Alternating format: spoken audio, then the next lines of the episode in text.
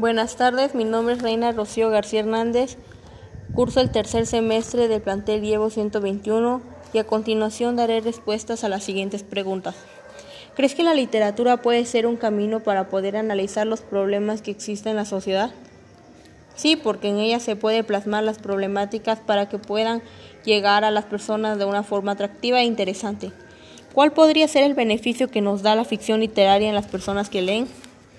Que tienen la oportunidad de vivir esas experiencias sin vivirlas realmente y así poder descubrir las posibles consecuencias de tales actos o actitudes y decisiones.